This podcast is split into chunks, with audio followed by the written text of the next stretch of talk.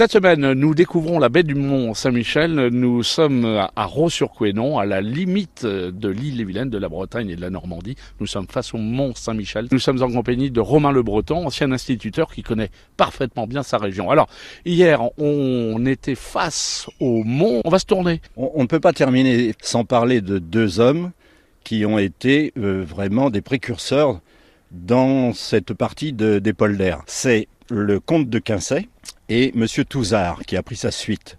Déjà en 1850, il avait une, des premières fermes dans les polders et il a travaillé à amener la culture, à porter la culture même de la pomme de terre dans la région. D'accord? Monsieur Touzard a pris sa suite et le palais que l'on voit ici, que les gens, Sur notre gauche, qui est comme un château, n'est-ce pas, était la demeure de Monsieur le comte et Madame la comtesse de Quincey, dont la tombe réside au cimetière de Raux-sur-Couesnon. Je ne vais pas oublier que, étant sur la falaise, on a vers le sud un, plateau que les gens d'ici appellent le terrain et qui était occupé par des fermes, et un bois célèbre, le bois de Launay-Morel, où existait un château dont, dont, on ne voit plus que les ruines, et puis qui est privé, donc on ne peut pas visiter. Donc, euh, Raux est chargé d'histoire, et pour terminer, on a même un corps de garde qui a été bâti à l'époque de Louis XIV et de Vauban pour protéger nos côtes des invasions anglaises. Alors, ce qu'il y a de magnifique ici, Romain, lorsqu'on se balade, hein, on, peut, venir face à la mairie, et lorsqu'on est face à la mairie, on voit ce magnifique clocher qui surplombe la mairie.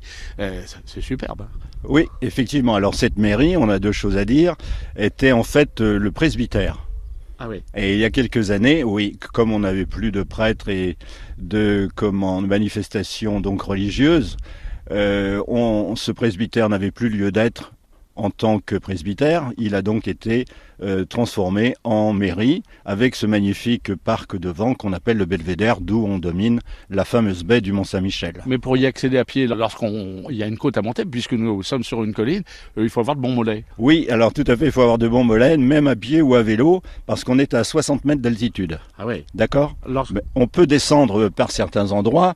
Euh, il y aurait à dire qu'on avait autrefois un chemin qui passait devant les réservoirs, car pour pour, en finir, on n'aura jamais fini, euh, les fermes des polders n'avaient pas d'eau douce. Il a fallu construire des réservoirs d'eau douce, barrer donc un ruisseau pour amener de l'eau douce dans ces terres et dans ces fermes. Parce qu'au départ, en fait, il y avait surtout beaucoup d'animaux on n'avait pas de tracteurs, de machines agricoles comme aujourd'hui. On utilisait beaucoup d'animaux, même pour l'élevage, en fait. Donc, il fallait beaucoup d'eau douce. Merci beaucoup, Romain. Euh, juste euh, le, point de départ pour ceux et celles qui souhaitent partir à pied. On, se pose ici à la mairie et, puis il y a des itinéraires prévus et signalés. Vous avez un plan là-bas, juste euh, à côté de la mairie, qui permet d'emprunter de, différents chemins, comme le GR34 qui part vers le sud et l'autre qui part vers le nord en descendant dans, ces fameuses terres, les polders. Quoi.